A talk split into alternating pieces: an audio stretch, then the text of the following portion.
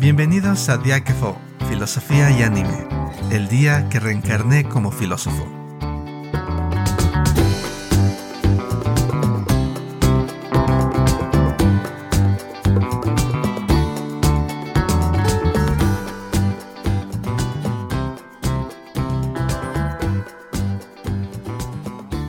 Y bueno, es un gusto nuevamente escucharnos aquí en Diáquefo. En esta ocasión nos encontramos Aquiles y yo, Javier, para hablar acerca de una película magnífica que nos puede dejar muchas cosas en qué pensar. Y bueno, ya hemos hablado con anterioridad del director que se ha hecho cargo de este trabajo magnífico. En este caso, bueno, me refiero al genialísimo Mamoru Hosoda. Recientemente tuvimos una charla acerca de la película Belle y en esta ocasión vamos a hablar de una película que podría ser bien su hermana mayor, y me refiero a Summer Wars. Y bueno, primero que nada, pues como siempre es un gustazo estar aquí junto a ti en el micro Aquiles. ¿Cómo te encuentras el día de hoy? Muy bien, Javier, muy bien. Lo prometido es deuda y hace unos episodios, no sé cuántos, hablábamos precisamente de Vele. Y aquí estamos ahora continuando con este director y continuando con sus películas. Y pues bueno, a ver, a ver qué tal resulta esta conversación porque creo que hay temas muy interesantes en ella.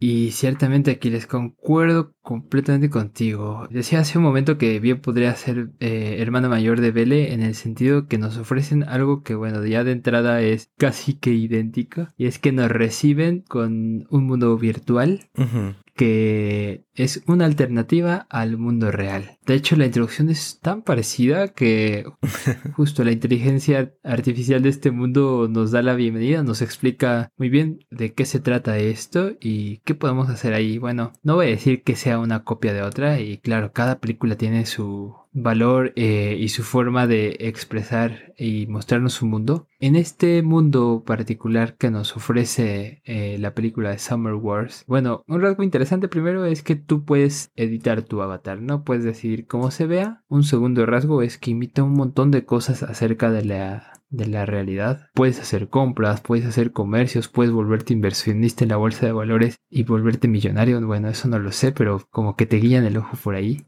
puedes practicar deportes, puedes eh, volverte un aclamado y famoso guerrero en su campo de batallas. Y pues bueno, se antoja mucho entrar a un mundo así. Claro, pensemos que esta película está situada quizá hace un par de décadas o una década más bien. Y la tecnología responde o refleja un poco las características de lo que veíamos en el entorno tecnológico en ese momento. Y pues bueno, si no tenemos una realidad inmersiva como la que nos ofrece Vélez, sí tenemos un acercamiento a una, una realidad virtual pues bastante comprometido con todo lo que puedes hacer dentro del mundo que nos ofrece Summer Wars. Y bueno, no sé qué opinas tú, Aquiles, acerca de estos mundos digitales que nos ofrecen las películas de Mamoru Hosoda y en particular la, el mundo que nos plantea Summer Wars.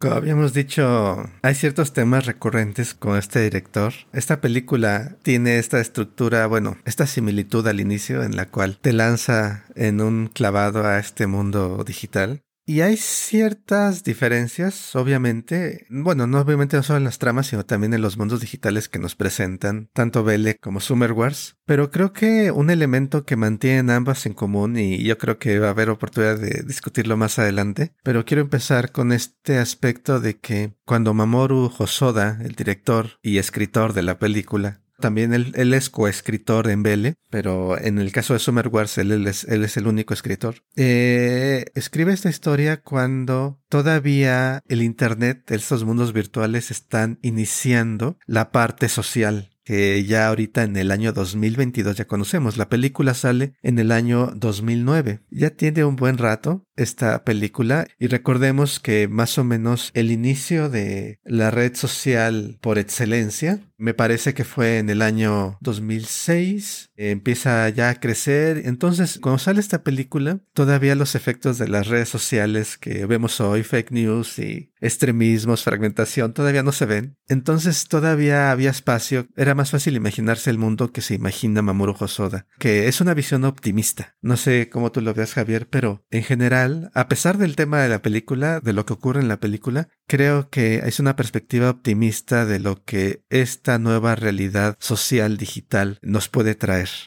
Y ciertamente es una mirada, pues, que busca reflejar cierta realidad que se da a partir de el crear un espacio virtual para que cualquiera pueda llegar, conectarse y pues generar una identidad virtual y a partir de esa identidad pues tener cierto tipo de acción.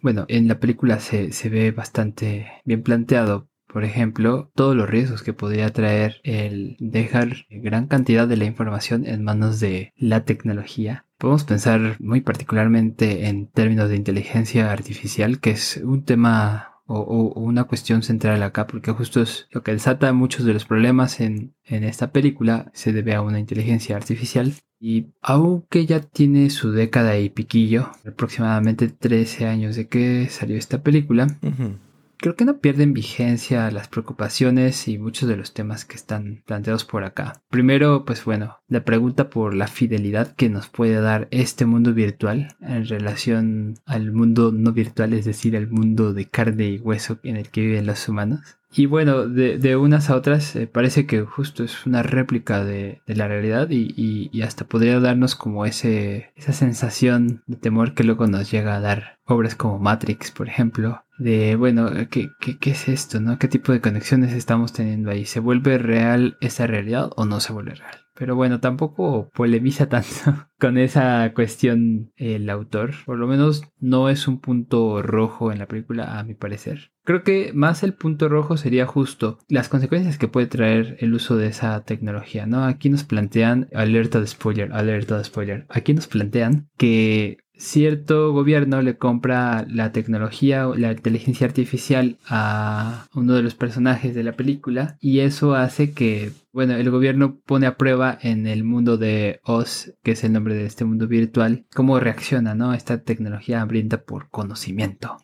Pues su reacción es justo empezar a generar un desorden tremendo e-, en este mundillo. Y ello empieza a tener consecuencias graves ya a nivel fáctico porque altera, por ejemplo, la circulación nacional, eh, altera las rutas de tráfico, las rutas de trenes, altera los servicios, e incluso los servicios de emergencia eh, se ponen en juego en el sentido de que empiezan a generar como órdenes falsas. No quiero spoilear mucho más, pero creo que sí son temores vigentes. Quizá hoy día podríamos pensar ya lo tenemos controlado, ¿no? Pero siento que, bueno, el temor por la inteligencia artificial hoy día debe ser aún más fuerte que incluso en el año del 2009. Y la pérdida de control acerca de los datos y los mecanismos que están a disposición gracias a estos mundos virtuales, pues bueno, mantiene también cierta vigencia. Pero bueno, son quizá algunos acercamientos a lo que nos puede invitar a preguntarnos esta película. Pues bueno, frente al desarrollo tecnológico, ¿qué problemáticas se pueden suscitar?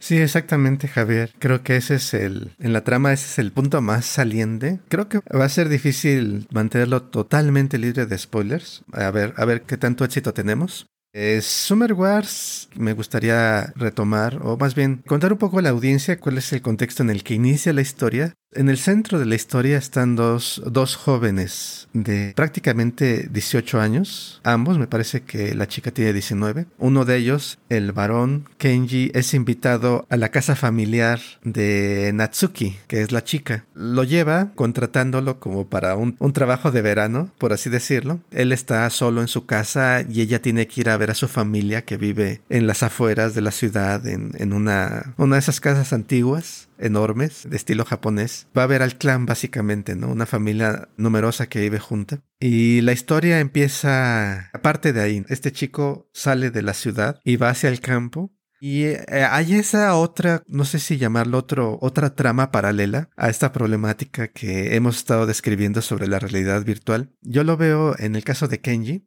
él vive, prácticamente no ve a sus padres, ¿no? sus papás están trabajando todo el tiempo y en verano él no va a hacer nada, ¿no? Él no ni siquiera los cree que los vaya a ver. Y va a esta otra realidad fuera de la ciudad. Y es curioso, ¿no? Esta parte de la ciudad del campo y ahorita pienso regresar a ella, pero llegan al campo, a esta casa rural y está toda la familia viviendo junta. Son tres, cuatro generaciones desde la jerarca del clan, Sakae, de 90 años, y de hecho, eh, Natsuki invita a Kenji porque es el cumpleaños de su abuela y ella está cumpliendo 90 años. Entonces llega Kenji, este chico de la ciudad, y presencia las relaciones en una familia numerosa, rural, en donde todos están conviviendo todo el tiempo. De hecho, la película es muy, ¿cómo podríamos decir? Muy sutil en cómo presenta estos temas. No sé tú qué piensas, Javier, pero eh, no presenta así un choque como tal, sino simplemente está el contraste implícito muy suave ahí, en el sentido de que Kenji tiene envidia de, del tipo de vida familiar que, que se encuentra ahí afuera y que no lo encuentra él en la ciudad con su familia pequeña, ¿no? Porque nada más está su mamá, su papá y él y nada más. Y en el otro son cuatro generaciones reunidas juntos en lo rural. Y es un contraste entre épocas, quizás si fuera otro, otro autor, no sé, incluso Hayao Miyazaki presentaría un contraste más fuerte, pero Mamoru Hosoda nada más lo sugiere, ¿no? El contraste, realmente no, no lo discute, no dice cuál es el mejor ni cuál es el peor, pero la historia transcurre en este ambiente donde tienes a lo virtual, por un lado, y por el otro, al mismo tiempo, tienes estas relaciones personales, físicas muy cercanas. Ves las relaciones del mundo virtual y las relaciones familiares del mundo físico actuando en conjunto también. Y de nuevo, eh, el autor no dice cuál es el mejor, la película no te dice cuál es la mejor, si relacionarnos en el mundo virtual o en el mundo personal, pero está el contraste también ahí, y ese es otro tema interesante.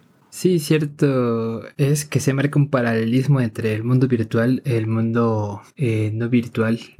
Bueno, en una lectura primaria podríamos decir, bueno, sí son dos historias que en algún punto tienen un cruce, pero creo que si observamos con calma la película, podemos darnos cuenta que no es, no es que estén totalmente separadas las líneas una de otra. De hecho, pienso que argumentativamente está bastante ingeniosa la forma en que se entretejen. Claro, no es tan evidente quizá algunos nexos, pero conforme avanza la película te van mostrando cómo es que se dan esos entrelazamientos. Eh, hay un personaje en particular, ¿no? Que es este Kazuma Ikesawa, que es un niño campeón gamer.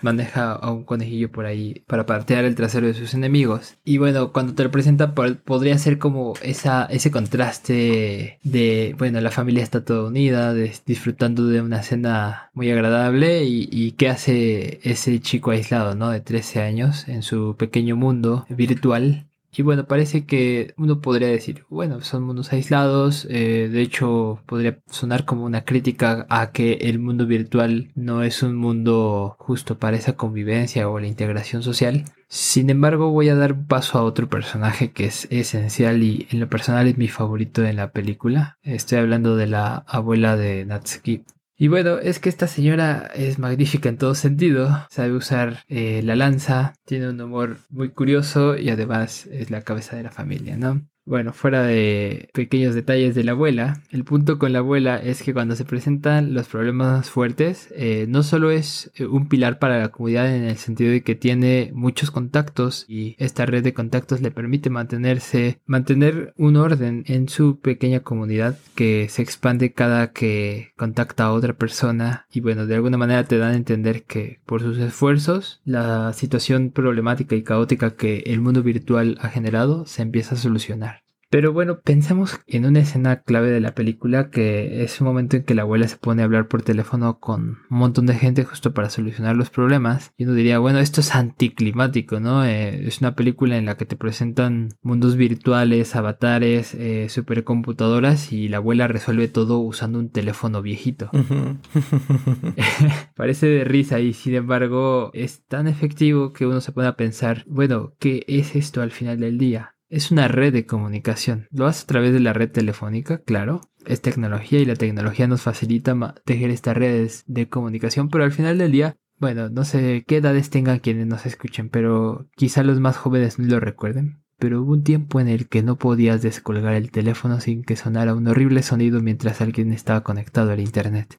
Y es que es simbólico, pero lo interesante es como el mismo cable que nos unía para hablar por teléfono con nuestras abuelas, nos unía para chatear con nuestros amigos en Messenger en algunos años. Digo, hoy día la situación es diferente y ya no se interfieren las líneas, pero al final el medio de comunicación sigue sirviendo para lo mismo, para mantener contacto entre personas. Y creo que la enseñanza que nos da la abuela en esta película es justo este punto, ¿no? Quizá el medio ha cambiado, pero la unidad de la comunidad, la unidad familiar, que es el primer núcleo que nos presenta la película, pero que se expande a una, unidad de la comunidad, se mantiene en tanto las personas tengan dos cosas. Lo primero, conexión con otras personas y lo segundo, esperanzas en que se puede lograr un cambio. Y bueno, en ese sentido, eh, sigo la línea que planteabas hace un rato, Aquiles. Mamoru Hosoda aquí se pone súper optimista, cosa que no es rara en sus películas, pero estaba pensando justo que en Belle que mencionábamos hace rato, justo tiene una similitud en ese sentido, que la comunidad es lo que refuerza esos lazos que permiten resolver los problemas, ¿no? Y bueno, un poco por ahí va la idea. No es que sean mundos disasociados, de hecho, si lo pensamos con calma, pues al final del día las tecnologías de la comunicación son herramientas que nos permiten mantener esta integración que es la comunidad humana. O bueno, esto es una opinión. No es como que haya hablado con Mamoru Hosoda y le haya sacado la sopa, ¿eh? No crean. no sé qué opinas tú al respecto, Aquiles, o quizá hay otro punto de la película que te interese resaltar, comentar.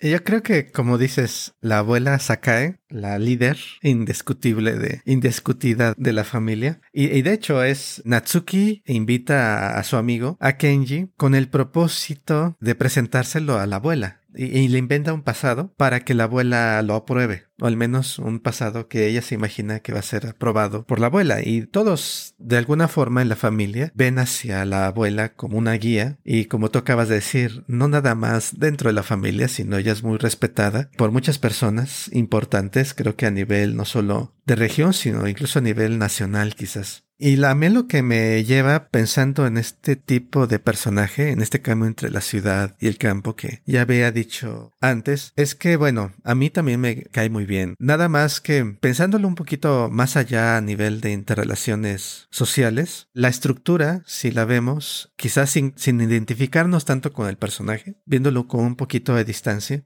es una familia donde la opinión de la abuela o la opinión del líder, del jerarca, digamos, tiene un enorme peso. Incluso es fácil imaginarse si con un jerarca de diferente personalidad, quizás menos amable, menos racional, podría ser problemático si tú tienes, si tú naces en esa familia, pero tienes un espíritu subversivo, ahora sí decirlo, un espíritu rebelde, vas a sufrir porque esto de estar buscando la aprobación de alguien tan absoluta no la vas a sentir tan amable, ¿no? No te es tan fácil plegarte si tienes un espíritu rebelde cuando estás en un entorno de este tipo. Y aquí afortunadamente la abuela es una persona eh, razonable, podemos decir equilibrada, no parece ser enojona, es estricta y eh, a eso voy, ¿no? Es que es estricta en sus opiniones y todos valoran lo que ella piensa, entonces no nada más es la presión del líder de la comunidad, sino todos, todos presionan para que te adaptes, para que sigas las reglas de la comunidad. Eh, a lo que voy en general es que podría hablarse de un contraste entre cómo funcionan las familias más modernas citadinas, donde las relaciones, las jerarquías y los límites son más laxos, y en las comunidades más tradicionales o familias más tradicionales donde todo es más estricto, todo es más rígido, ¿no? En donde es más fácil, por ejemplo, eh, que tú elijas en una familia latza, en una familia citadina, por así decirlo, entre comillas, o sea, nada más es entre comillas. Tú puedas decidir qué rumbo tomar tu vida, qué estudiar,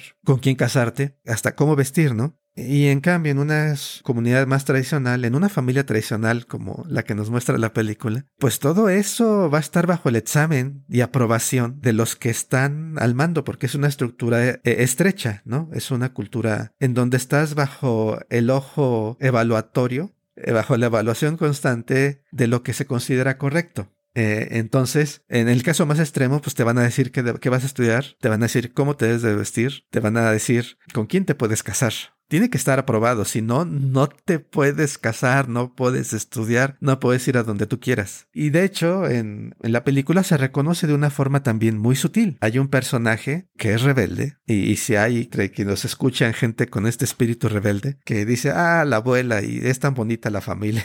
Yo creo que para ciertas personalidades no sería tan agradable. Y lo vemos en este personaje, un, un niño adoptado prácticamente, pertenece a la familia obviamente, pero no lo vemos vemos en la película, nada más nos enteramos, llega el momento en que se revela, él quiere irse a estudiar a Estados Unidos, vende terreno sin permiso, se va y estudia lo que quiere sin permiso. Y, no lo hace porque le caiga mal o tenga resentimiento, pero simplemente él no está, él no podía, no iba a poder hacer lo que él quisiera a menos que se hubiera comportado así. Al menos es la impresión que me da en la película. Entonces, cuando yo veo todas estas escenas, digo, de una forma muy sutil, también se presentan, por un lado, la soledad, el aislamiento que siente Kenji en, su familia tan latza, con tan poca convivencia y demás, pero en donde él puede hacer lo que él quiera. Y la otra en donde pues tienes que tener la aprobación y las reglas de la familia y las jerarquías de la familia y las expectativas culturales de la familia y sociales y demás, a cambio de estas relaciones tan estrechas que existen entre todos los miembros. E, ese contraste se me hace interesante y la figura de la abuela, que e, es una persona que te cae muy bien, puede volverse una fuente de estrés, una fuente de, problemas porque pues en tanto ella viva, ella te va a estar juzgando, ¿no? Y, y vemos por ahí un momento en donde reacciona de forma muy fuerte frente a este joven rebelde, extremadamente fuerte. Y bueno, eso es lo que haces en esa familia. Y pues te adaptas o te vas, ¿no? Y bueno, nada más quería yo hacer este, este contraste también, que creo que es muy sutil y muy interesante en la película. Wow, sinceramente no había hecho un análisis psicológico tan profundo de los personajes. Creo que me dejé impactar más por los patadones que da el conejo. Pero está interesante, está interesante pensarlo y creo que en el fondo podemos remitir y redirigir la crítica a un tema que de fondo está en la cultura japonesa y es fuertísimo y es justamente el sentimiento de unidad sí. que impera en Japón y bueno, no solo en Japón, en muchos países asiáticos, pero bueno, esta no es clase social asiática, así que no me voy a detener mucho por acá. Eh, quizá en algún momento tengamos tiempo de analizar alguna obra en la que se refleje con todavía más potencia este asunto. Y sin embargo, algo que sí quiero resaltar es que justo parte de la efectividad de las acciones colectivas, que por ejemplo lo veíamos por un lado en las llamadas de la abuela, lo vemos hacia al final de la película en cómo se resuelven los asuntos, la imagen es muy clara, hay una comunidad que te respalda. Sí. Y en esta película y en muchas otras obras de anime, y eh, no solo de anime, literatura también, y, muchas cosas más que nos ofrece la cultura japonesa se observa, ¿no? Es interesante justo ver cómo está ahí. Y sin embargo, eh, si nos fuéramos al punto más aislado y decir, bueno, justo, ¿qué pasa cuando tenemos esta libertad y esta individualidad? Eh, ¿Realmente estamos tan solitarios? Podríamos estar exentos de toda crítica y creo que es bonito ver cómo un autor hace olas en su propia obra porque en Vele hay una respuesta a ello. Sí, sí. No, es que quiera hacer comercial de que vean Vele porque ya vieron que soy fan. Pero justo es interesante ver cómo desde otro ángulo se resuelve un poco esta perspectiva, ¿no? Y pues bueno, un poco con estas ideas en mente, creo que iría cerrando mi comentario a pensar que la comunidad humana no solo se vive en nuestras casas, se vive en las calles, pero también se vive en el Internet y parte de los esfuerzos colectivos van a ver sus resultados si hay una coordinación, ¿no? Digamos que sería como la enseñanza que me deja esta genial película. Y bueno, pues no sé, otros aspectos, pues la banda sonora está chévere, como siempre Mamoru Hosoda es exquisito al elegir a sus directores de música y no digamos la animación y la imagen que nos ofrece es exquisita, es pura y dura. Y no sé, igual tú tienes por ahí otro punto que quisieras atacar, comentar, eh, rescatar, subrayar, saltar Aquiles. ¿Qué opinas al respecto? ¿Qué nos tienes que compartir?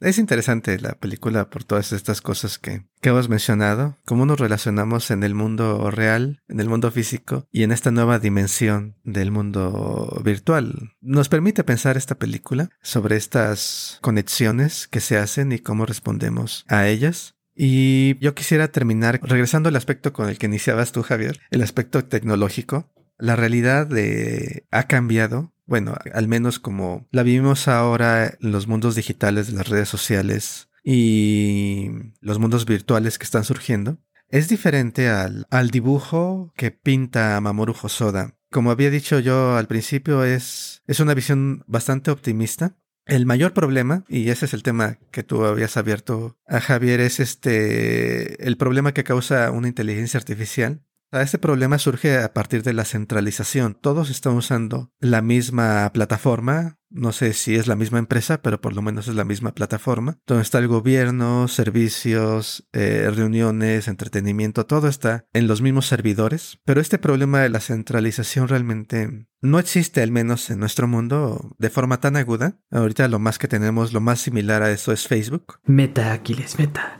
Meta, cierto. Me sentí portavoz de. ¿Cómo se llama el vato de Facebook? Elon Musk. No, Zuckerberg. Zuckerberg, claro, de Mark. Me sentí portavoz de Mark.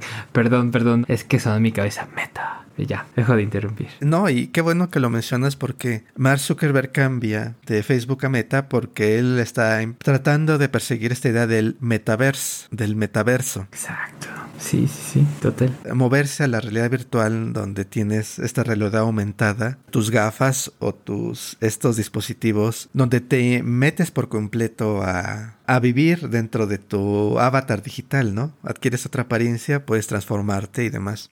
Aquí quiero hacer una nota muy rápida, porque siento que aquí me puedo pasar otros muchos minutos, porque este es un tema en el cual también me interesa, pero igual podemos encontrar otro anime para explorarlos bien. Eh, nada más, Mamoru Hosoda tiene una peculiaridad y la podemos observar tanto en Belle como en Summerwars. En ambas, Mamoru Hosoda como que tiene una forma de presentar la corporalidad de tu avatar que se brinca las diferencias. O sea, tú ves a los personajes en el teléfono, pero en el mundo virtual reaccionan como si estuvieran totalmente inmersas dentro de ese mundo, ¿no? Los ves eh, tecleando en la computadora y ves a sus cuerpos moviéndose dentro del mundo virtual y reaccionan emocionalmente y corporalmente como si estuvieran en una realidad virtual, es decir, como si estuvieran físicamente dentro, pero cuando la cámara gira hacia la, persona real, tú ves que realmente está en un teléfono, ¿no? O está en una laptop. Nunca lo ves como en Sword Art Online, con un visor que les cubra totalmente la visión y que tome control de sus sensaciones. ignora toda esa parte complicada de cómo trasladas el mundo virtual a una experiencia más corpórea.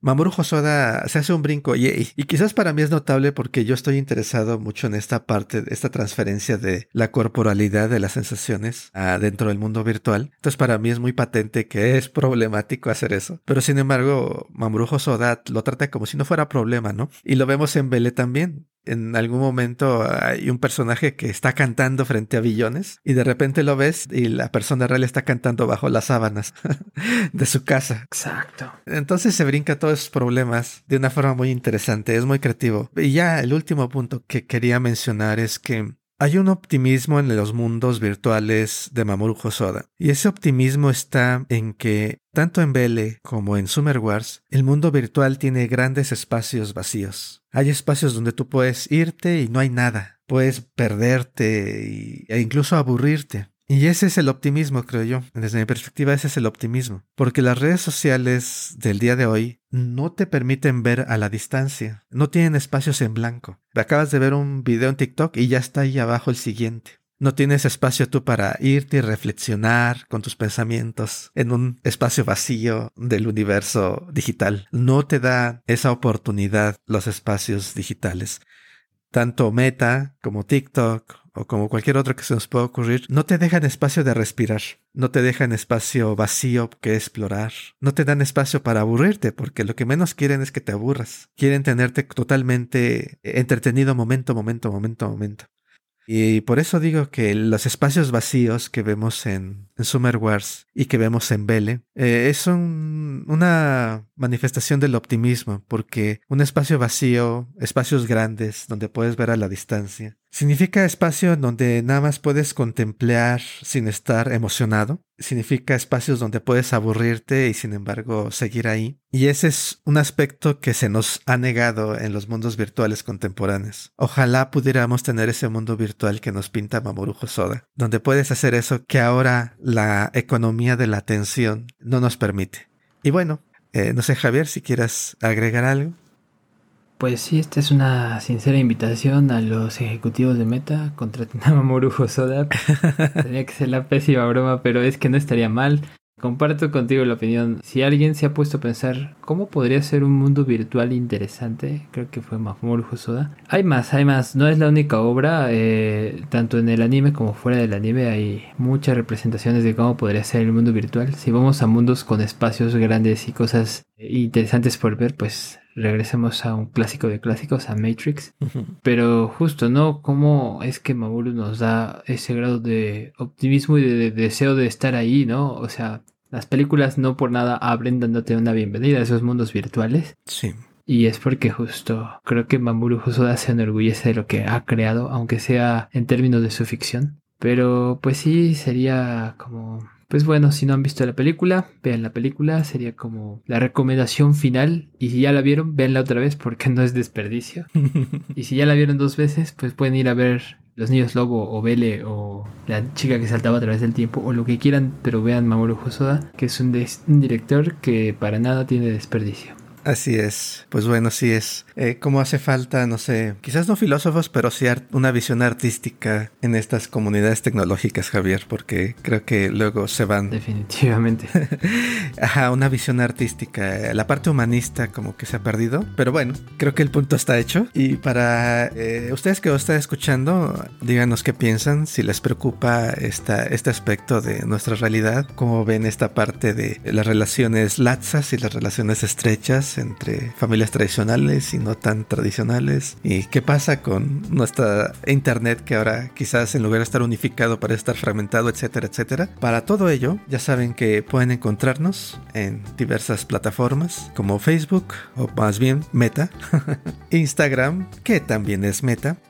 YouTube y en todas ellas estamos como Diáquefo, Filosofía y Anime. Y si son más clásicos como la abuelita, es decir, si son team abuelita, pues bueno, entonces nos pueden escribir por correo electrónico, ¿qué más clásico que eso en estos días? Filosofía y anime arroba gmail.com, filosofía y anime arroba gmail.com. Y bueno, por otro lado tenemos nuestro quizá humilde, pero no por ello no deja de ser bonito espacio virtual donde sí podrán encontrar espacios para reflexión y nos encuentran en internet como filosofía y anime.com, filosofía y anime.com. Como siempre, muchas gracias por la charla Javier y muchas gracias a ustedes por escucharnos. Igual, igual ha sido como muchas otras un placer platicar por acá y pues bueno, nos estaremos encontrando pronto. Esperamos que eh, ya sea acá con el buen Lalo, acá con el buen Aquiles o con el villano de Javier, pero que nos acompañen. Cuídense, bye.